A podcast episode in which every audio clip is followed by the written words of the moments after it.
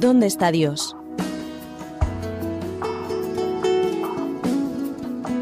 Esa es la pregunta que miles de personas se hacen alrededor del mundo cuando contemplan el dolor y el sufrimiento que reinan en la sociedad.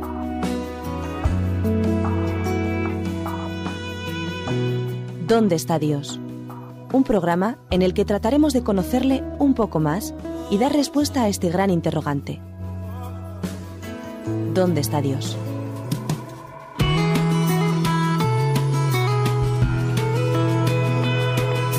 Bienvenidos un día más al programa ¿Dónde está Dios? Hola, ¿cómo estáis? Hola. Hola. Bueno, presento a los invitados que tenemos. Eh, Xavi Francés, bienvenido. Gracias. ¿Cómo estás? Bien, bien. Bien, bueno. no se te nota muy convencido, ¿eh? Sí, sí, no te preocupes, dame tiempo. Y bueno, también tenemos otro colaborador, presentador, bueno, polifacético. Chechu Troncoso, bienvenido. Hola, muchas gracias. ¿Todo bien? Muy bien. Pues genial, entonces empezaremos el programa con mucho ánimo y mucho entusiasmo. Como sabéis, estamos hablando de parábolas, temas bíblicos, parábolas. Y es en el día de hoy vamos a hablar de la parábola de la oveja perdida. Y para todos los que nos escucháis, la parábola de la oveja perdida la encontramos en Lucas 15, versículo 3 al versículo 7. También la podemos encontrar en Mateo 18, del 10 al 14. Nosotros dentro del contexto vemos que está la, la parábola del hijo pródigo, que también ha sido representada en otros programas. Entonces, pues le vamos a pedir a uno de nuestros colaboradores que nos lea el pasaje para ir entendiendo e ir analizando el texto. Y él les contó esta parábola. ¿Quién de vosotros, si tuviera cien ovejas y perdiera una de ellas, no dejaría las noventa y nueve en el campo e iría a buscar la que se perdió hasta encontrarla? Y cuando la encuentra, la pone sobre sus hombros gozoso. Y al llegar a su casa, junta a los amigos y vecinos y les dice, Alegraos conmigo, porque ya encontré mi oveja que se había perdido. Os digo que así hay más alegría en el cielo por un pecador que se arrepiente que por 99 justos que no necesitan arrepentimiento. Muchas gracias, Xavi. Bien, ¿y por qué creéis que Jesús presentó esta parábola? Yo me pregunto, dentro de un contexto de varias parábolas, ¿por qué esta? Bueno, sobre todo me gustaría leer un poquito antes del versículo 3. Vamos a volver al versículo 2, el mismo Lucas, que dice, y los fariseos y los escribas murmuraban, este recibe a los pecadores y come con ellos. Y es entonces cuando, cuando Jesús arranca con la parábola para, para enseñarles a ellos mismos, ¿no?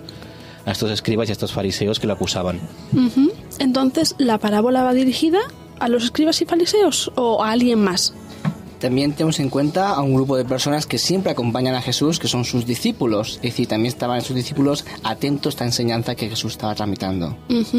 Entonces, eh, vemos que la parábola va dirigida a fariseos, a los escribas, a los discípulos y supongo que a alguien más. O solo para ellos será. Bueno, evidentemente para todos nosotros, ¿no? Que es lo que hemos leído en la Biblia. Aplicación para nosotros, Para entonces. nosotros, bueno, supuesto. entonces luego hablaremos de la aplicación para estos días. Entonces, em, explicadme, por favor, ¿quiénes son los fariseos y los escribas? Bueno, es, es curioso porque mucha gente ha leído en la Biblia, eh, o a menudo sale el tema del- de los fariseos, y muy poca gente realmente sabe quiénes eran. Así que me gustaría mm, hacer un pequeño repaso histórico de, de- de este tipo de gente, que representaban una secta o partido religioso muy conservador, Sobre todo en tiempos inter- intertestamentarios, esta palabra cuesta, y del Nuevo Testamento, sobre todo en los tiempos de Jesús, eran, muy presentes en tiempos de Jesús. Se llamaban a sí mismos los compañeros. Os voy a decir la palabra en hebreo que queda muy bonito. Jabrim. No sé si lo he dicho bien. o los santos, que en hebreo también es Kedoshim. ¿Vale? Se supone que los fariseos se originaron como partido separado en la segunda mitad del siglo segundo antes de Cristo, como hablábamos en el periodo entre testamentos. Sin embargo, su origen es un tanto oscuro, ¿eh? no penséis aquello que está bien documentado y que es fácil rastrearlos en la historia, porque son partidos difíciles de encontrar. Pero bueno, parece razonable suponer que eran sucesores de los Hasidim, lo- unos autollamados los píos, quienes apoyaron activamente a los primeros macabeos en su lucha contra los seleucias. Digamos, eran un partido de radicales ortodoxos, muy nacionalistas y sobre todo eh, guardianes un poco de la tradición hebrea. Pero bien preparados estaban. Bien preparados. Yo me pregunto, bueno, luego nos decís que, quiénes son los escribas, pero perdonadme que haga una interrupción. Jesús normalmente hace parábolas, dice parábolas para que tenga una fácil, fácil comprensión. Pero estas personas estaban muy bien preparadas. ¿Por qué necesitan unas palabras tan sencillas para entender una enseñanza que luego aprenderemos? A veces sucede cuando te sientes muy preparado, no es capaz de admitir la enseñanza de otra persona o te crees autosuficientes. Y en la vida tenemos que reconocer de que siempre podemos aprender algo nuevo y aprender de otros. Bien, muy bien. Y bueno, eh, perdonad que os haya cortado, los fariseos, eh, secta o partido religioso, Sí, y los escribas, ¿quiénes eran? Bien, los escribas, pues como su nombre indica, es muy fácil. Eran personas que escribían, pero claro, no solamente escriben. Son personas muy capacitadas que se dedican a copiar la ley, a enseñar la ley y a los maestros e intérpretes de las enseñanzas. No solo copian, sino que interpretan y enseñan las enseñanzas, que, sobre todo la ley, las leyes rabínicas. Ujú, muy es lo que decías antes, o sea, son gente muy preparada, gente que ha estudiado las, las escrituras, que está siempre sobre ellas. Entonces, claro, eh, quizá no hubiese sido tan fácil aceptar mm, de alguien igual a ellos una lección histórica o una lección de salvaje de las escrituras. En cambio, con una parábola, con algo tan simbólico, tan gráfico, era mucho más fácil de aceptar, tanto para ellos como para los discípulos. Creo estaban que, creo que es muy compens- comprensible para todos así. Bien, metámonos un poquito dentro de la parábola y a mí me parece curioso que dice 100 ovejas. ¿Por qué no otra cifra? Podía haber puesto 50, 200. ¿Esta eh, 100 ovejas significa algo especial? Es curioso, ¿no? Porque, claro, el número 100 es un número completo, no es 99, 98. Hoy en día vas a comprar y típico 99,5,9 euros.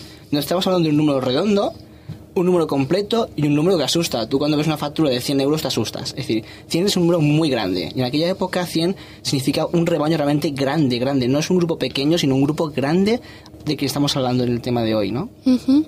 Entonces se refería a un grupo grande. Bien, pero dentro de la historia, eh, eh, ¿qué es lo, lo- lo realmente significativo? ¿Cuál es el clímax de esta historia? Bien, lo importante es eh, la figura del pastor. En, en dos temas muy importantes. Para mí, primero, que arriesga su vida y sus posesiones, abandona el rebaño, por lo tanto lo deja sin cuidado, y va por esa oveja que está perdida, por una sola oveja. No es aquello de se han perdido dos, se han perdido 50 medio rebaño perseguido por lobos. No, no, va por una sola oveja, que es lo importante de este relato. Por esto quizás el contraste de 100 y 1. Un número redondo absolutamente, bueno, cerrado, grande, y uno exclusivo, un único, ¿no? Y entonces le da importancia a esa oveja, a esa única. ¿Y a quién representa esa oveja descarriada? Bien, la primera pregunta que yo me hago respecto a la oveja es por qué la oveja se pierde. Es curioso, la- las ovejas gente va una detrás de otra, van en, van en grupo, pero claro, tú te puedes perder porque ves una comida que te gusta más y te apartas del camino, te puedes perder porque te despistas, te puedes perder porque no estás atento. Es decir, nos representa a cada uno de nosotros. Nos podemos perder porque desconectamos de la vida, porque a lo mejor tenemos un problema y pensamos que fuera encontramos otra solución en otro lugar y nos perdemos. Es decir, que esta oveja representa a cada uno de nosotros en alguna etapa en tu vida en que tú te puedes perder sin querer. Entonces, esta oveja descarriada puedo ser yo, puede ser el que nos escucha ahora mismo. ¿Y qué consecuencias tiene estar descarriado? Para mí, para ti, para, para los que nos escuchan. Bueno, estar perdido, no saber dónde tienes que ir, no saber volver a tu, a tu lugar. Pero neces- coges un mapa y ya está solucionado. O, o es algo más, es algo más que esto. Cuando estás perdido te tienes una sensación de inseguridad, ¿no? Cuando tú estás perdido, pues no conoces el camino, no estás seguro, tienes miedo, no sabes lo que va a pasar, es algo desconocido. Tanto cuando uno está perdido realmente no es la mejor época de tu vida, es Mm, Bien, yo supongo que uno se siente mal, eh, eh, está perdido, necesita encontrar a alguien, necesita respuestas, pero podemos estar perdidos en muchos aspectos. Y esta parábola solo está diciendo que podemos estar perdidos en el camino o en qué más cosas se puede estar refiriendo.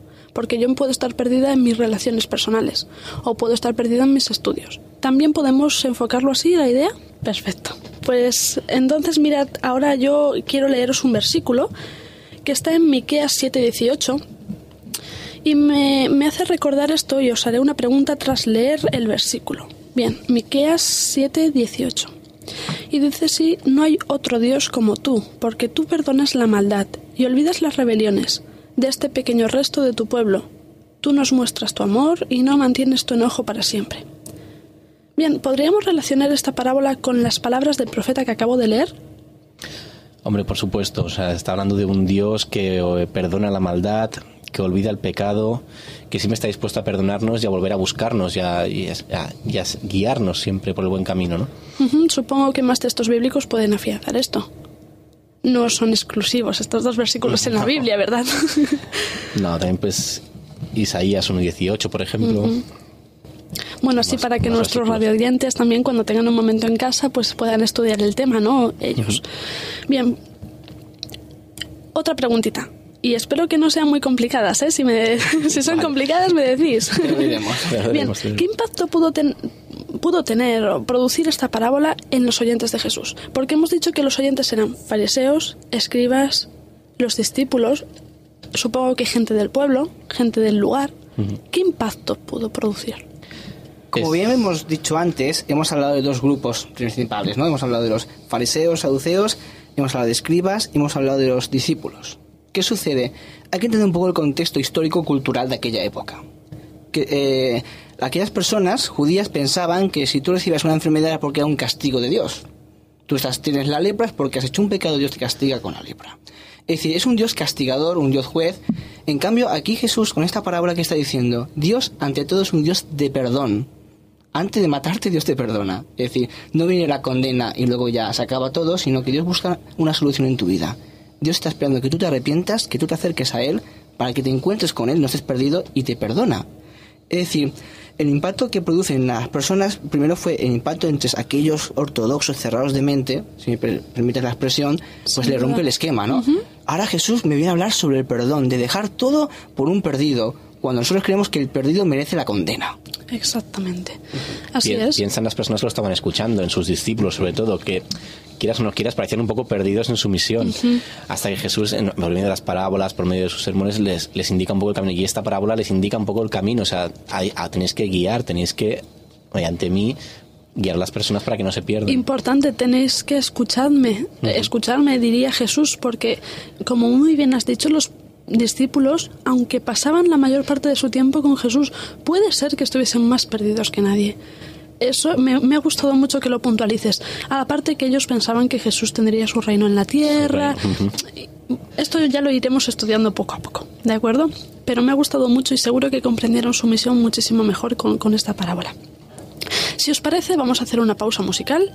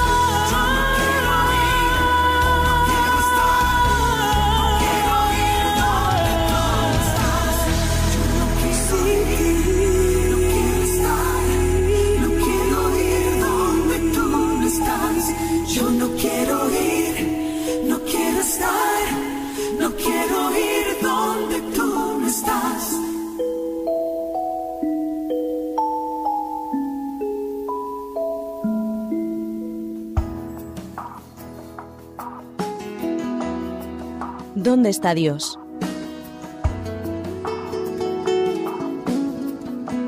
Esa es la pregunta que miles de personas se hacen alrededor del mundo cuando contemplan el dolor y el sufrimiento que reinan en la sociedad.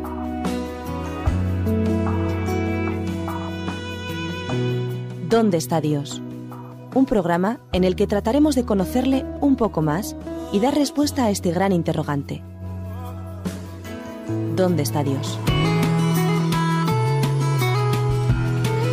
Muy bien, después de esta pausa hemos cogido aire y seguimos preparados para, para hablar de la parábola de la, de la oveja perdida.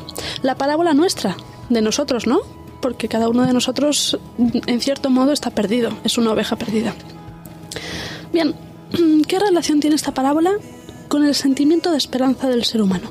Porque hemos hablado hasta ahora de estar perdido, de, de sentirse, no saber cuál es nuestra misión, pero supongo que hay algún mensaje que nos haga sonreír, ¿no? Que nos haga tener esperanza, ánimo.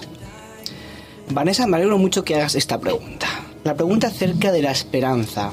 En primer lugar, ¿qué es la esperanza? Es como esperamos algo, ¿no? Y esta palabra me enseña en que esperamos algo. Realmente, ¿qué es lo que esperamos? Recibir el perdón y el encontrarnos con nosotros mismos. Como ya hemos dicho, la oveja es cada uno de nosotros. Y a lo mejor alguien que escucha este programa en este momento se siente perdido en la vida. No sabe qué hacer, no sabe qué estudiar, no va bien con su pareja, no va bien con sus familiares, con sus padres. Está perdido. Y la Biblia me dice que hay una esperanza donde podemos encontrarnos con lo que tiene la solución para mis problemas. ¿Que quién es? Es Jesús. Esa es mi esperanza que tengo a compartir con todos los oyentes, ¿no? Jesús es mi esperanza, es mi respuesta, es mi equilibrio. Es tu guía.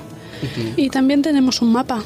Mm. Sí. Como siempre, en, en la Biblia hay un. En diferentes libros hay muchos versículos que hablan de esperanza y que hablan de. De este caso, cuando estás perdido, ¿no? Siempre puedes encontrar, no solo en la parábola, sino en otros sitios de la Biblia, y en este caso en Ezequiel 34.12, que os invito a que lo busquéis y lo leáis, dice así. Como el pastor busca a su rebaño, el día que las esparcidas, así buscaré a mis ovejas, y las libraré de todos los lugares donde fueron esparcidas el día nublado y oscuro. Es que es- esta promesa te está diciendo Jesús que te vendrá a buscar. Es que no te preocupes, Él te vendrá a buscar. Y es un mensaje de esperanza. Cuando más negro lo ves en un día, como dice el versículo, nublado y oscuro, que es a veces como te sientes, como estás perdido, el día es malo y no sabes qué hacer. Vuelve a la Biblia y recuerda que Jesús te va a ir a buscar, que está allí, te va, te va a salvar. Es importante que tengamos esto y que lo recordemos en los días en que estemos más peor. Peor, mm, muchas veces mm, la gente que nos ve mal, preocupada, nos dice, no te preocupes, te puedo ayudar en lo que quieras. Seguro que lo hemos hecho- escuchado mil veces. Pero Jesús no lo dice una vez. Nos lo repite y nos lo repite y nos lo repite. Y muchas veces nosotros no nos acordamos. ¿No? Sí, ¿No es así? Inconscientemente parece como que lo olvides hasta que vuelves a repasar ciertos versículos y encuentras ese mensaje que necesitas para, para ese día. Y en este caso, cuando estás perdido, pues encuentras la parábola o el mensaje de Ezequiel, ¿no? el versículo de Ezequiel. Ezequiel, ya que hablamos de Ezequiel, yo me pregunto, los profetas, porque Ezequiel era un profeta, ¿no? Los profetas de la antigüedad, ¿tienen alguna relación con este mensaje? Según hemos visto en el versículo, algo tiene que ver, pero su mensaje era el mismo... ¿Podéis explicarme? Sí, como, siempre aquí vemos la, capacidad de la Biblia para como para ser un conjunto, o sea, tanto en Ezequiel como en Isaías, todos son versículos que están hablando del mismo tema, del mismo, nos están repitiendo continuamente lo que va a pasar y en el, Antiguo Testamento los profetas lo repetían, como os he leído en Ezequiel, como os podía leer en Isaías 53.5. La idea es la misma y es como siempre una visión de conjunto. Es Jesús dejó el universo, todo el universo, para venir a por este planeta, por nosotros, la oveja perdida. ¿Vale? Y, y va, va a venir a socorrernos. Y lo ha dicho, lo ha repetido y, y nos lo ha afianzado y lo ha demostrado, ¿no? Y esa es la clave. Bien, hablabas... Chechu, ¿nos quieres decir algo? Sí, vemos como a lo largo de toda la Biblia, desde el Génesis a Apocalipsis, revela a un Jesucristo que es nuestro Dios, que deja su condición divina para hacerse hombre como tú y como yo, simplemente para rescatarnos, ¿no? Para mí eso es el mayor milagro y la mayor muestra de amor que podemos entender. Toda la Biblia me habla de un rescate. Dios quiere rescatarnos. Dios quiere dejar todo el 100, que es el universo entero, solamente por ti y por mí. Eso es maravilloso. Excelente. Una gran esperanza. Y hablando un poquito del contexto, no del contexto bíblico, sino del contexto donde está la parábola de la oveja perdida, encontramos en el eh, anterior capítulo la parábola del hijo pródigo. En el capítulo anterior, perdón, en el siguiente. A ver si lo encuentro. Bien, en el, el, capítulo 15. Está justo, justo después de la oveja perdida. De la, de la parábola de la moneda. La oveja perdida, parábola de la moneda. Y ahora sí nos metemos bien, bien dentro del contexto. Ahora ya tengo mi Biblia delante, todo preparado. Y después está la del hijo pródigo. Y como ya le hemos comentado anterior, anteriormente, no tenemos ningún problema en intentar buscar las diferencias. ¿Qué es lo que hace diferente esta parábola de la oveja perdida a la que ya hemos estudiado del hijo pródigo? Bien, comentábamos antes de empezar el programa con Chechu las tres diferencias entre las tres parábolas. El, objeto perdido, que, mm, ¿qué tres tipos de pérdidas hay aquí? En el caso del hijo pródigo, eh, el hijo fue consciente de su situación, se había perdido y, decidió volver a casa. ¿Vale? En el caso del dragma, que es la parábola que viene de justo después, eh, el dragma no sabe que está perdido. Y en el caso de la oveja, que es el caso que nos ocupa, era consciente de que estaba perdida, pero no podía volver a casa sola. Entonces es el pastor el que va a buscarla y el que la trae. Bien, diferencias básicas. Es curioso, ¿no? Simplemente esa pequeña anécdota. Un día me viene mi sobrina que tiene cuatro años y dice, Chechu, he encontrado cinco céntimos perdidos. Claro, los cinco céntimos no saben que estaban perdidos. La abeja sabe que está perdida, pero como ha dicho Xavi, la abeja sabe que está perdida, pero no sabe cómo volver. Necesita que alguien, este pastor, que lo deja todo por nosotros, venga, la cargue en sus hombros, la proteja y le diga, aquí estoy para ti, ¿no? Necesita un guía, alguien que la proteja, alguien que la cuida y alguien que la conduzca. Bien, pero nosotros no somos ovejas. Nosotros entonces, como seres humanos inteligentes, deberíamos saber volver. ¿No es así? ¿Y por qué entonces en la parábola Jesús nos está diciendo que Él va a volver a nuestro encuentro? Que Él nos va a buscar si él, si él dice, ¿no? Si él dice que nos va, nosotros también nos consideramos personas autosuficientes muchas veces, inteligentes, por supuesto. A veces pasa en la vida que tú estás perdido y no lo sabes. claro que yo sé volver, pero si yo no sé que estoy perdido, si no me di cuenta que estoy tranquilamente pastando este césped maravilloso que estaba comiendo la ovejita, pues claro, yo me di cuenta que las demás ovejitas se han ido. Y a veces tiene que venir alguien de fuera y decirme, ¿tú qué haces aquí? No mejor, tú no serías mejor allí. O sea, alguien que desde fuera vea nuestro problema que nosotros no vemos y nos oriente. Por lo tanto, aunque seamos personas tan inteligentes, podemos estar perdidos sin saberlo. Pues entonces tendremos que hacer un pequeño análisis en nuestras vidas, ¿no? Sí, Estaría bien. Bien, entonces estábamos hablando de una esperanza global, una esperanza para todo el mundo. Pero ¿hay alguien que pueda estar descartado en esta lista del pastor? Porque si se ocupa de las 100, de la que se pierde, ¿Hay alguna persona? ¿Hay algún algo que esté descartado de esta lista? No, no, nadie está absolutamente descartado. Es, eh, lo dice Juan en el capítulo 6, versículo 37. A ver si lo podríamos encontrar. A ver, nadie está descartado. Es un mensaje global para todos nosotros. Todo aquel que quiera que acepte a Jesús está absolutamente salvado. Bien, si, si te parece, pues yo misma puedo leer el... Vamos a buscarlo. Eh, Juan, ¿era que, perdón, dinos cuál es? Capítulo 6, versículo 37. Muy bien. Dice así, todos los que el Padre me da, vienen a mí, y los que vienen a mí, no los echaré fuera. Es que es un versículo clarísimo, te está diciendo, si vienes a mí, yo nunca te abandonaré, no te dejaré. ¿Vale? Te iré a buscar en caso de que te vuelvas a perder. ¿Vale? En el momento en que aceptas a Jesús, el estar allí te ayudará. Sí, claro, el texto bíblico es muy claro. Dice que todo el que acepta a Jesús, mediante Jesús va al Padre. Pero claro, fuera de Jesús, ¿hay acceso al Padre? La pregunta del millón. claro, si nos fijamos en el texto bíblico y en otros textos que podemos encontrar en la Biblia, Jesús es el camino. Si yo rechazo a Jesús, estoy rechazando a aquel pastor que me cogerá, que me protegerá y que me salvará. Estás rechazando las soluciones en tu vida, estás rechazando que, venga una ambulancia a buscarte, ¿no? Exactamente. Exactamente. La imagen. Pues, no, eh, eh, de todos modos, nosotros somos el vivo reflejo de la oveja perdida. Y sin duda, si nosotros mismos no ponemos en práctica esto y no aceptamos las palabras de que Jesús nos está diciendo, pues tampoco podremos servir de ejemplo a alguien, porque supongo que el ejemplo también puede ser bueno para otras ovejas que estén perdidas, ¿no? Sí, naturalmente. Bien. La parábola de la oveja perdida. ¿Apoya o no apoya la idea de que todos serán salvos? A ver, mm, me gustaría volver sobre un versículo archiconocido de la Biblia que todo el mundo ha leído alguna vez, que es Juan 3:16, ¿no? Porque de tal manera amó Dios al mundo que dio a su Hijo único para que todo el que crea en Él no perezca sino tenga vida eterna. La clave, o sea, es que todo el que crea en Él no perezca, sino que tenga vida eterna. No excluya a nadie. Mientras tú creas, serás salvo, no tendrás ningún problema. Por lo tanto, todos seremos salvos. Todo o estamos no- diciendo que aquel que esté perdido y que no acepte que el pastor lo lleve a su redil, no será salvo. Por supuesto, si, si el pastor viene y tú le dices, no, no, espera, chico, que no, prefiero estar aquí tranquilamente, yo estoy muy bien aquí perdido, ¿sabes? No, no te necesito para nada, a ver que vienes a llevarme. No, no. Si tú aceptas al pastor, aceptas a él, en un momento estás salvo. Por lo tanto, también estamos queriendo decir que aunque no sepamos que estemos perdidos, si alguien nos aconseja y nos dice, vuelve porque estás yendo por el mal camino, creo que hemos escuchado estas palabras en nuestra vida alguna vez veces que otra. Viene en el decálogo de las madres. Pues sí. Aparte de escucharlo, lo hemos leído. Sí, el colmo. pues bueno, eh, nuestros radioyentes deberían también escuchar que, que nosotros tenemos que estar dispuestos a escuchar consejos, ¿no? Jesús nos da uno importantísimo porque nos ofrece su ayuda, pero también nos da algún consejo de volver al Reddit, que ya lo estudiaremos en su debido momento. Bien. Y así, bueno, vamos a ir concluyendo y me gustaría que, que An- podamos... Sí, Antes que nada me gustaría decir una cosa. Es, aparte de que aceptamos el aceptar a, a Dios cuando viene el pastor a buscarnos, nosotros aceptarlo y ser salvos por él, me gustaría volver hacia un último punto de la parábola que nos hemos saltado, que es quizá el final de la parábola, cuando el pastor vuelve a casa con la oveja. Que es un, creo que uno de los puntos también interesantes de la, de la parábola.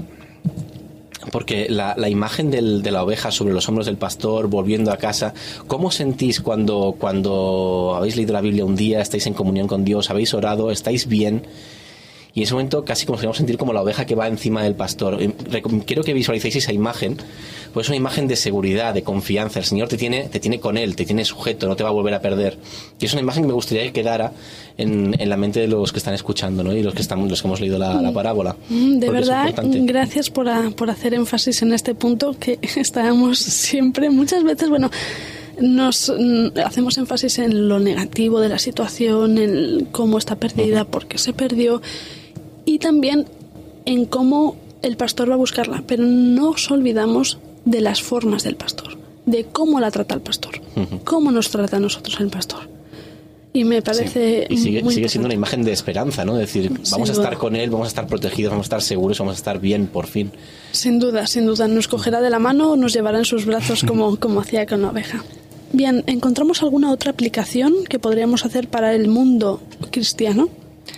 Sí, a mí lo que más me ha llamado la atención de esta parábola es lo siguiente. Pase lo que pase, seas como sea, el pastor siempre va a buscar la oveja perdida. Va a dejar 99, que es el gran número, y se va a meter en el barro, va a pelear contra lobos y te va a coger en brazos como decía Xavi. Pase lo que pase, sea como sea tu vida, no importa lo que hayas hecho, Jesús siempre estará a tu lado y dejará todo por ti. Y eso es maravilloso, ¿no? Yo tengo un Jesús que me perdona y un Jesús que me ama. Amén. Porque seas quien seas, eres muy importante para él. Aunque seas uno solo. Eso Sin es muy duda. importante. Y no solo nosotros tres, que estamos aquí hablando entre nosotros, sino todos los que nos escucháis fuera de aquí. Sois tan importantes como lo podemos ser nosotros, como lo puede ser cualquiera que esté en el mundo ahora mismo.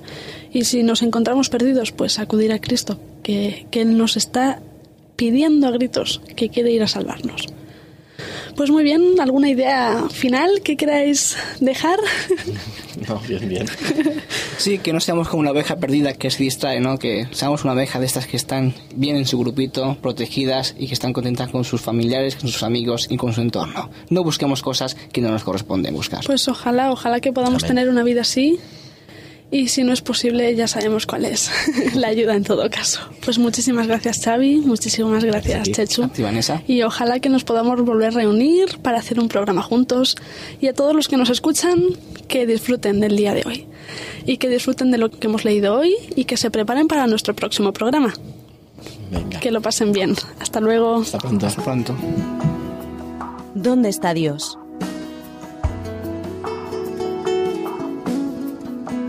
Esa es la pregunta que miles de personas se hacen alrededor del mundo cuando contemplan el dolor y el sufrimiento que reinan en la sociedad.